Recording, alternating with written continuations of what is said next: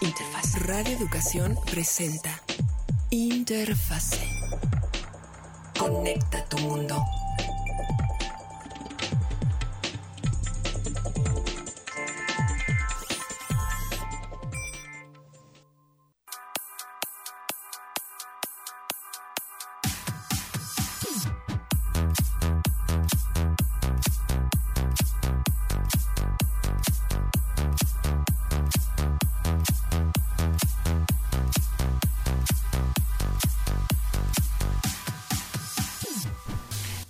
Estimadas amigas y amigos de Interfase 1060? Bienvenidas y bienvenidos una vez más a este espacio, este programa dedicado a la tecnología. Como cada jueves les estamos acompañando a través de Radio Educación. Esperamos que ustedes y sus seres queridos se encuentren muy bien, que ya haya pasado un poco el susto de estos últimos temblores que hemos vivido y queremos dedicar este programa precisamente a saber más sobre cómo funcionan estas alertas sísmicas para estar mejor preparados y preparados. Mi nombre es Natalia Luna, todo el equipo de Interfaz está listo para entregarles esta media hora de contenido. Recuerden que estamos completamente en directo, así es que ustedes pueden contactarse con nosotros a través de WhatsApp en el 55 12 33 29 15. También estamos en el teléfono el 55 41 55 10 60 y nos pueden ver en nuestra transmisión en directo, nuestro live de Facebook y de Twitter de Radio Educación. Y estoy acompañada del máster Felipe Barús y el máster Ángel Buendía. Qué gusto tenerlos aquí cerquita para poder pellizcarlos, abrazarlos y todo lo demás. Máster Felipe. Estamos encantados, yo estoy encantado. Es la primera vez que estoy aquí en cabina después de dos años y medio ha sido una eternidad, una, vida entera de veras, ha cambiado tantas cosas, pero bueno, me siento muy feliz de estar aquí, de estar compartiendo los micrófonos con ustedes y pues bueno, para hablar de este tema tan importante literalmente hoy día. Exacto. ¿Cómo estás, querido Ángel? Muy contento, Natalia, Felipe, un programa a la vieja escuela. Exacto. Con, todos en cabina. Insisto, hace dos años y medio que esto no sucedía. Digo, tú, eh, tú, yo había tenido la fortuna de ya estar aquí hace unas semanas, pero no de tener a todo el mundo aquí. La verdad es, es un gusto. Y como dices, con un programa, pues supongo que no puedo decir tristemente oportuno, pero ciertamente oportuno. Correcto. Eh, incluso la noche de ayer para la Ciudad de México, el área conurbada, sentimos un sismo ahí de la una de la mañana con 15 minutos aproximadamente. Y dijimos, por supuesto que tenemos que entregar a nuestras audiencias a propuesta de Felipe em, un programa en el cual podamos platicar sobre ¿Cómo son los sistemas de monitoreo sísmicos, Felipe? Así es. Eh, esta idea se me ocurrió porque muchísima gente me pregunta, oye, ¿sonó tu alerta sísmica? Claro. ¿Sonó la alarma del poste de la esquina de tu casa? La mía no, y no sentí el sismo. O sí sentí el sismo y no oí la alarma. O sí oí la alarma, pero no hubo sismo. Entonces hay mucha, mucha confusión, muchas interrogantes sobre todo este asunto de las alertas sísmicas. Y pues se me ocurrió contactar a nuestro invitado de hoy, Diego Ramírez Calvo. Él es director de SASLA, que es una de las aplicaciones más importantes eh, como alerta sísmica, aplicación para teléfonos móviles. Y pues le dije, Diego, ¿gustas venir al programa a explicarnos tú qué sabes de todo este asunto? Así que pues aquí y dijo que sí, Ahora es Bienvenido, Diego. ¿Cómo estás? Hola, Natalia. Muy buenas tardes. Muchas gracias por la invitación. Aquí estamos dale por favor a nuestras audiencias eh, un breve resumen de qué es SASLA, cómo inician y a qué se dedican en este momento. Mira, básicamente SASLA es una aplicación móvil. La instalas en el celular, lo único que necesitas es conexión a internet. Y vas a poder, además de recibir la retransmisión de la alerta sísmica oficial de México, eh, tu teléfono se convierte en un sensor sísmico también. Entonces, cubrimos las dos partes más importantes retransmitir el aviso del sistema oficial y cubrir las zonas donde este sistema no puede eh, llegar. Entonces es la función principal de nuestra aplicación, es totalmente gratuita y de acceso público, está disponible para iOS y Android. Qué interesante. Eh, Diego, platícanos un poquito sobre la quién es quién en esto de las alertas sísmicas y del monitoreo sísmico en México. Eh, ¿Quién es responsable de los sensores ubicados, tengo entendido que en las costas, sobre todo del Es. Pacífico? ¿Quién es el dueño de la información? ¿Quién la transmite? Si el poste de la esquina de mi casa no sirve, ¿a quién le reclamo o, o a quién lo reporto? ¿Cuál es la interacción de ustedes con las autoridades? ¿Quién es responsable de qué y cómo funciona? ¿Qué nos puedes platicar al respecto? Es muy interesante lo que estás diciendo, porque mucha gente cuando no escucha un altavoz o cuando eh, se oye muy bajo el audio o no hay un altavoz siempre es, en, ge- en general hablamos de la alerta del gobierno o la alerta sísmica. Y eso está muy mal porque eh, eh, hay dos puntos muy importantes. El primero es quién, quién está operando la alerta sísmica y el segundo es quién difunde esa alerta sísmica. En este caso, el Centro de Instrumentación y Registro Sísmico es una asociación civil que es la encargada de operar todos los instrumentos, sensores, eh, repetidores, centrales de control que involucra el sistema de alerta sísmica mexicano. Esa asociación civil, su trabajo es excelente. Y, ellos lo que hacen es, eh, desde Bahía de Banderas, en Jalisco, hasta Salina Cruz, Oaxaca, pasando por todo el estado de Guerrero, eh, en el centro, norte, todo el estado de Oaxaca y la, la zona sur de Puebla, hay estaciones sismosensoras. Esas estaciones cuentan con una red de radiocomunicación dedicada, es redundante. Quiere decir que en cualquier momento que ocurra un sismo, estas estaciones van a comunicar de inmediato, a la velocidad de la luz, la información desde el punto de origen del sismo hasta la ciudad que hay que alertar. Y eso es muy importante, porque al ser una señal eh, radial, mm, señales de radio, y es una radiocomunicación dedicada, eso se propaga, las ondas de radio se propagan a la velocidad de la luz. Entonces, es lo principal.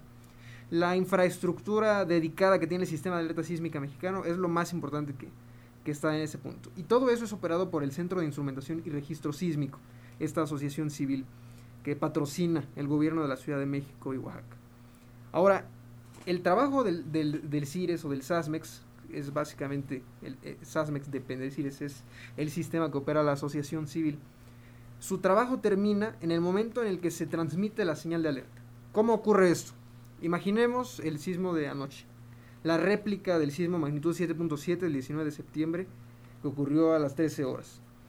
Eh, Los primeros sensores que están ubicados cerca del epicentro detectan el movimiento. Y lo que hacen es, con sus algoritmos, que también son desarrollados por el Centro de Instrumentación y Registro Sísmico, estiman la magnitud posible del sismo. Entonces, una vez se tiene una estimación eh, en ciertos algoritmos y se cumple un criterio de alertamiento, en un radio específico de distancia se activa la alerta. Ellos mandan la señal radial y ahí acaba su trabajo. Como tal, nadie la va a escuchar, simplemente se da la señal radial. Es el trabajo de los difusores convertir esa señal radial en audio, en los altavoces, mostrarlo en la televisión, y eso no lo hace el CIRES. Estamos hablando que los altavoces de la Ciudad de México dependen del C5. Ellos tienen una central de alerta sísmica en sus instalaciones y cuando hay alerta sísmica ellos lo sonorizan a través de los altavoces. Es muy importante eh, ha- hacer esta acla- aclaración porque el sistema de alerta sísmica que tenemos en México es el mejor del mundo. Es reconocido internacionalmente como pionero y, y el mejor que existe incluso encima de Japón y de Estados Unidos. Entonces, debemos estar orgullosos de que en México tenemos el mejor sistema de alerta sísmica de todo el mundo. Su trabajo ha sido excelente, nada más que hay que mejorar quien difunde la alerta sísmica. Como tal, el problema no está en el Centro de Instrumentación y Registro Sísmico ni en el Sistema de Alerta Sísmica Mexicano. Los problemas que se originan son en sus difusores, pero el sistema trabaja de manera excelente. Qué interesante. ¿Cuántos difusores hay? Mm, Oficialmente el principal es, eh, hay dos tipos de señal, digamos. La señal primaria y la señal secundaria. Ellos mismos, el Centro de Instrumentación y Registro Sísmico, desarrollaron eh, desde hace bastante tiempo un receptor que permite, eh, además de recibir la alerta sísmica de manera au- audible, es- un transponder de datos. ¿sí? Es un, comunica datos técnicos para poder pasar la señal de ese receptor que es el primario a los receptores secundarios. Entonces ellos tienen un, eh, se llama SASPER, es un, eh, significa Sistema de Alerta Sísmica Personalizado. Es un receptor que decodifica la señal directa del CIRES. En cuanto se activa la alerta, es el receptor más rápido que se recibe, que recibe la señal. pero ese receptor no está colocado en, todas las casas. O, sea, no es común verlo, pues es, es la señal primaria, es la señal principal, el aparato que recibe primero la señal. Este aparato es el encargado de comunicarlo a las, a las señales secundarias, a los dispositivos o difusores secundarios. ¿Cuáles son los secundarios? Los que dependen del primario. En este caso, el, C5, los altavoces, un dispositivo que se llama SASCON, que lo, está instalado, de hecho no sé si aquí haya este equipo, eh, interrumpe señales eh, de radio y televisión comercial para alertar al público de manera automática eso ocurre tanto en radio como en televisión. Y también una tecnología que es bastante buena es el EAS-SAME. EAS-SAME, para que la gente nos entienda. Esa tecnología básicamente consiste en puntos eh, estratégicos de la ciudad, se instalan antenas que transmiten una señal las 24 horas del día, eh, es ininterrumpida y es decodificada por receptores eh, de clima o receptores EAS-SAME que lo podemos ver más comúnmente en algún local o esos radios grises que normalmente podemos ver, que son los que ya es más común verlos, estos son receptores secundarios. Entonces, eso, es lo principal de cómo se transmite la alerta sísmica. Tenemos el receptor primario, que es quien recibe primero la señal y le pasa información a los secundarios. Y todo este proceso, desde que se genera la alerta sísmica, desde el CIRES hasta que llega a todos los receptores secundarios, por norma de la Ciudad de México, deben pasar menos de 5 segundos. Se debe garantizar que, todos los receptores secundarios reaccionen en menos de 5 segundos desde que el primario recibe la alerta. Entonces es por eso que eh, se debe cuidar la, la difusión en estos, en estos dispositivos secundarios. Quiero pensar que el criterio de difundir o no la señal en los distribuidores secundarios es homogénea. Es decir, todos tienen un mismo criterio. Como tal, el CIRES recibe en su estación central de control aquí en la Ciudad de México, bueno, en todas las ciudades con cobertura, pero aquí en la Ciudad de México, como ejemplo, ellos reciben toda la información de los sensores, eh, de los repetidores, todo llega a, la central. Ahí ellos discriminan la señal. Lo que sucede es que eh, los estimadores de magnitud hacen su trabajo y dependiendo de la distancia entre el sensor primera detección y la ciudad alertar, es como, funciona el criterio. Hay tres algoritmos. cada uno tiene su propio propósito. El primero, por ejemplo, es para alertar eh, sismos con foco profundo, que están muy cerca de la, de las ciudades a alertar. Por ejemplo, el sismo del 19 de septiembre de 2017, que lo tuvimos en Puebla. Eh, este algoritmo se llama 3 segundos. Quiere decir que en 3 segundos un sensor va a hacer su estimación imaginemos que el sensor siente el movimiento, en 3 segundos ya va a tener una estimación de la magnitud del sismo.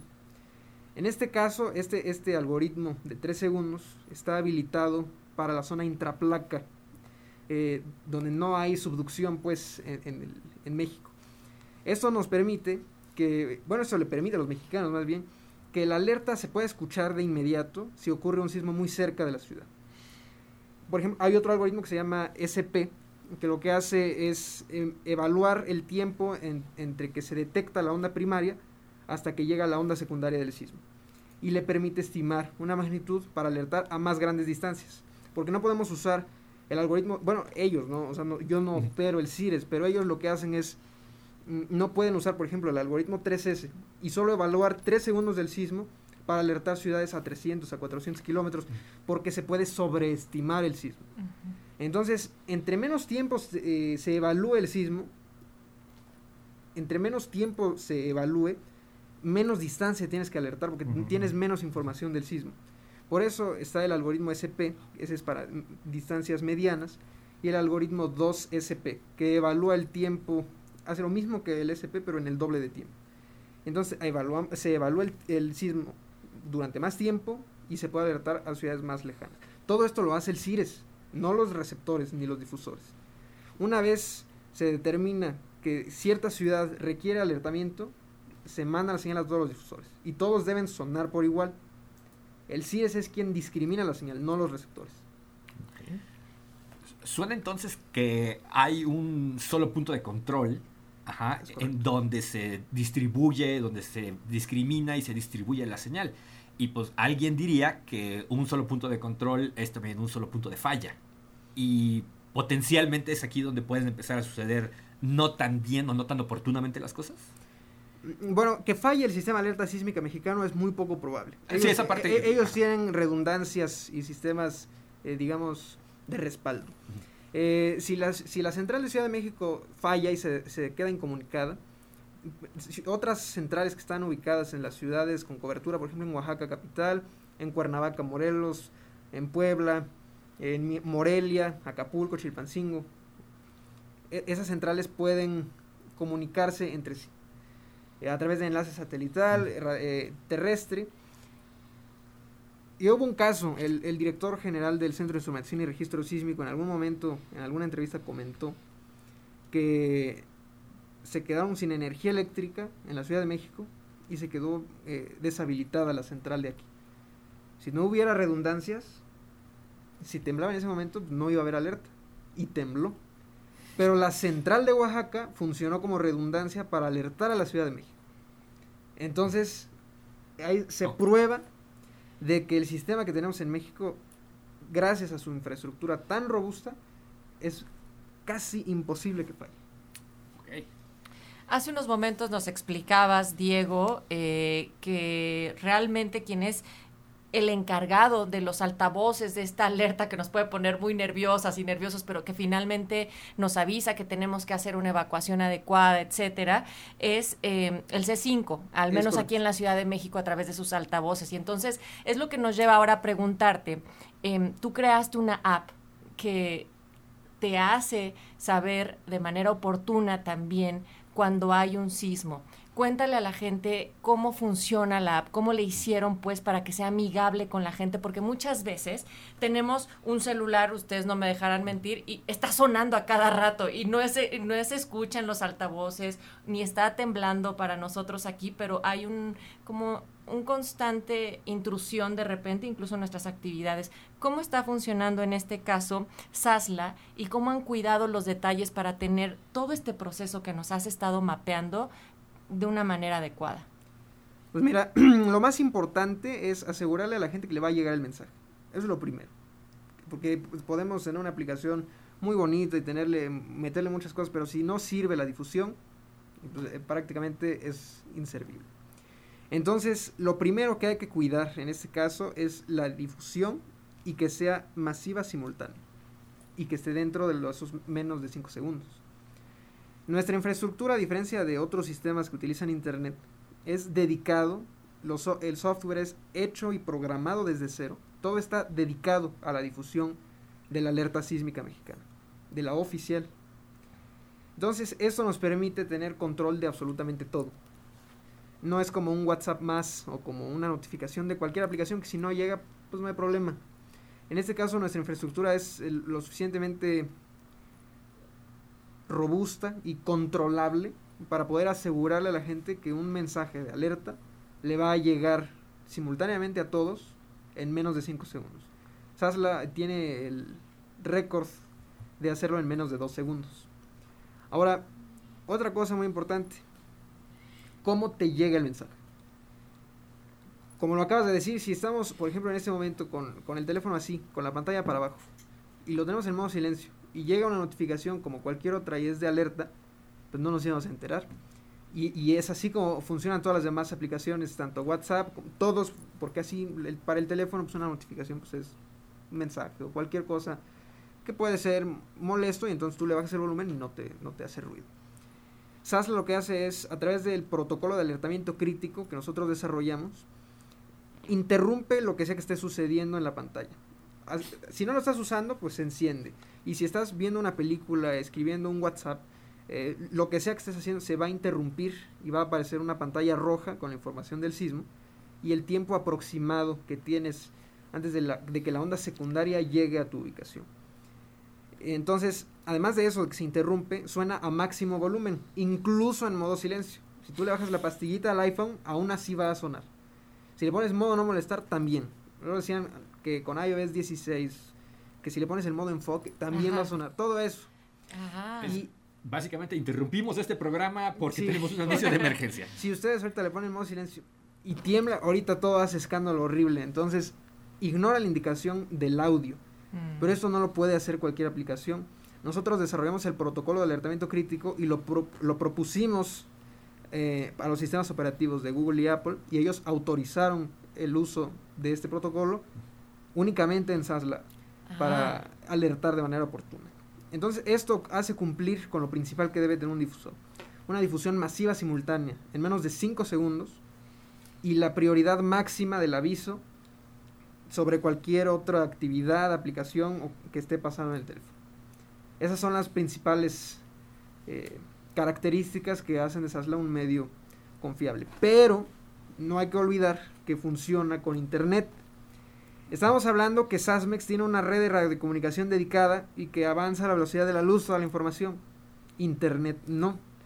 Internet lo que hace básicamente es conectar varias computadoras entre sí, en todo el mundo, pero si una eh, falla en el camino, se avería toda la comunicación. Entonces, si por ejemplo ahorita tenemos un proveedor de datos y se le descompone algún servidor o algo así y nos interrumpe la conexión, pues básicamente no se podría recibir el aviso. Mm. Es por eso que las aplicaciones móviles no pueden, eh, digamos, ser un medio 100% confiable, como lo es por ejemplo los receptores de clima. Esa es la limitante que tienen las aplicaciones móviles. El gobierno de la Ciudad de México ya está trabajando en implementar Cell Broadcast Service, que es básicamente no sé si algunos de ustedes han visto videos de Japón o de Estados Unidos, que cualquier teléfono que esté en un área geográfica en riesgo, sin necesidad de que instalen nada, le va a llegar una alerta. ¿Sí? eso, eso está...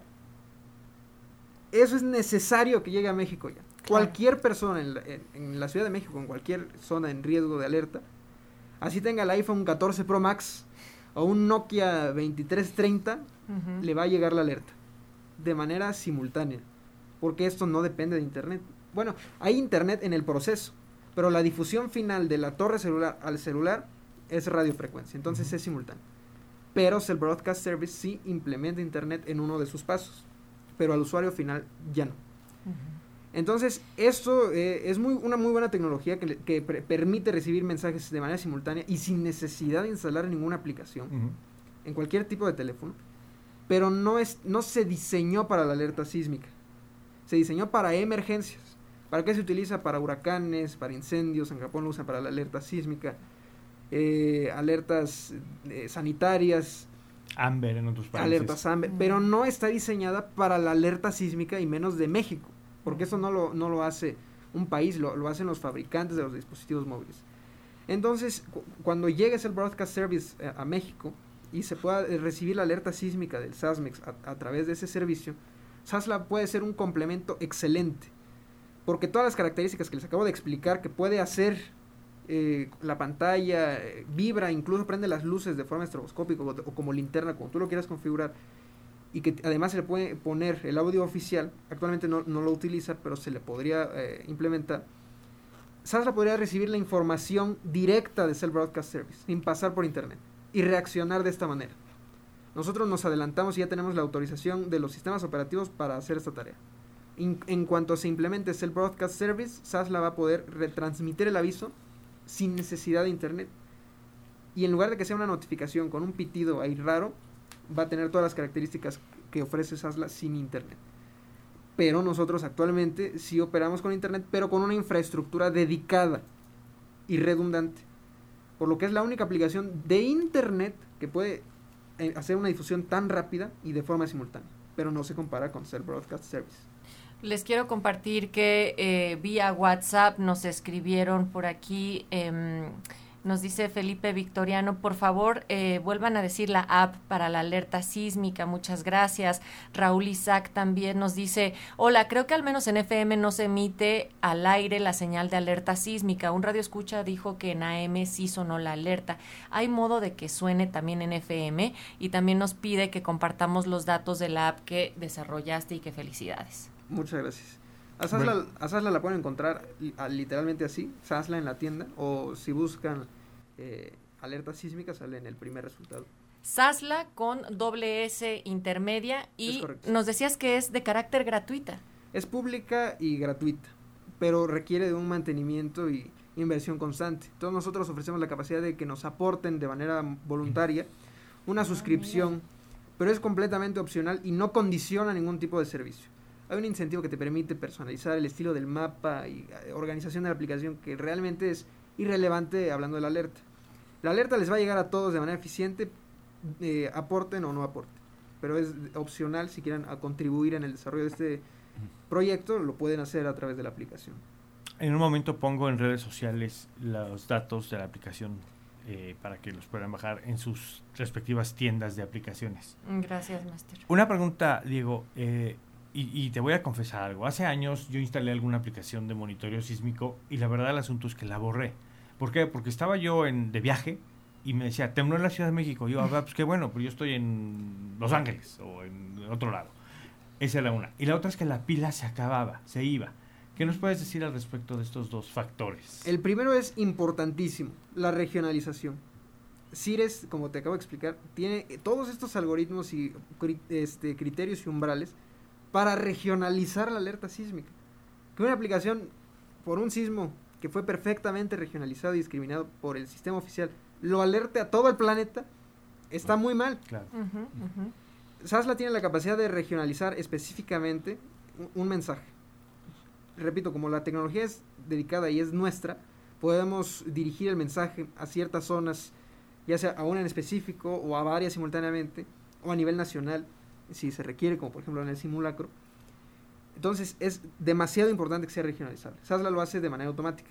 Puedes activar tu GPS para que automáticamente la aplicación sepa si estás o no en una zona en riesgo, o también si no quieres dar acceso a tu ubicación lo puedes hacer de forma manual.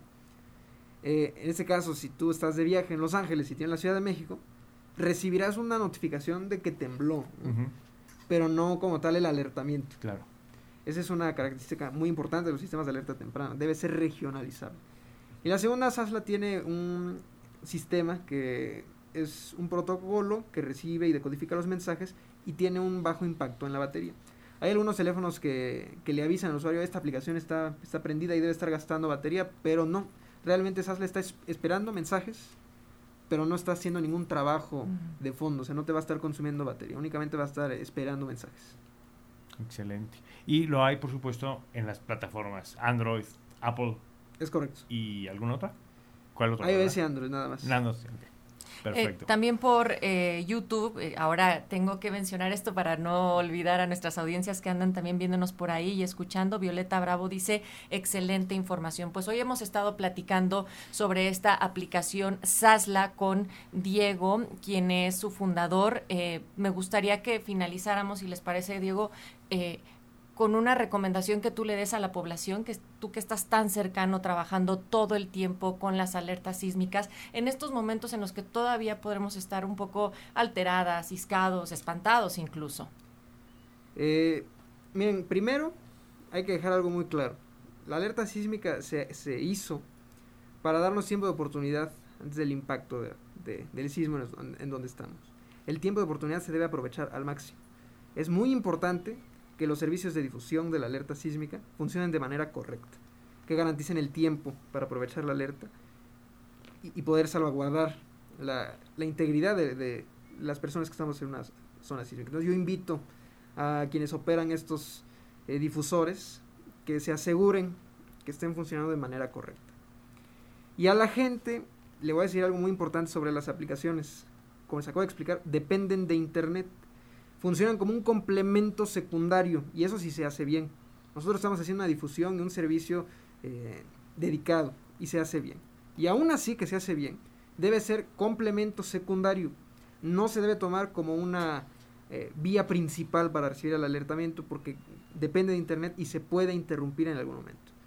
Entonces debemos estar pendientes, ya sea eh, adquirir algún receptor eh, multialerta EASAME o alguna estación de radio que estemos sintonizando. O los altavoces, estar pendiente de los altavoces. Pero nunca depender 100% de la aplicación, de ninguna aplicación, porque dependen de Internet.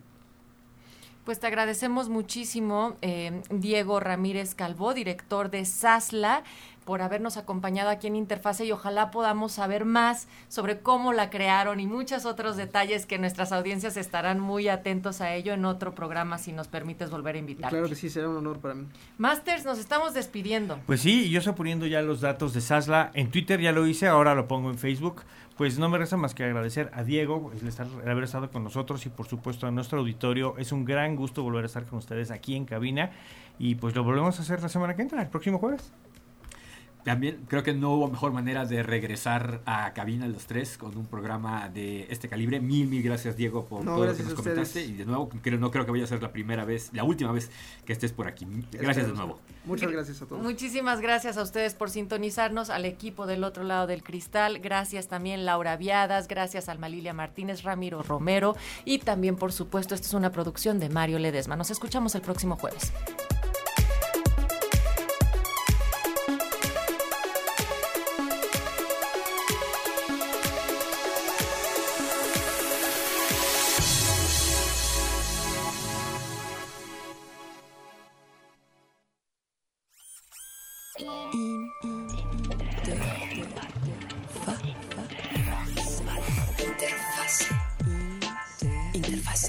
Escuchamos el próximo programa en Interfase.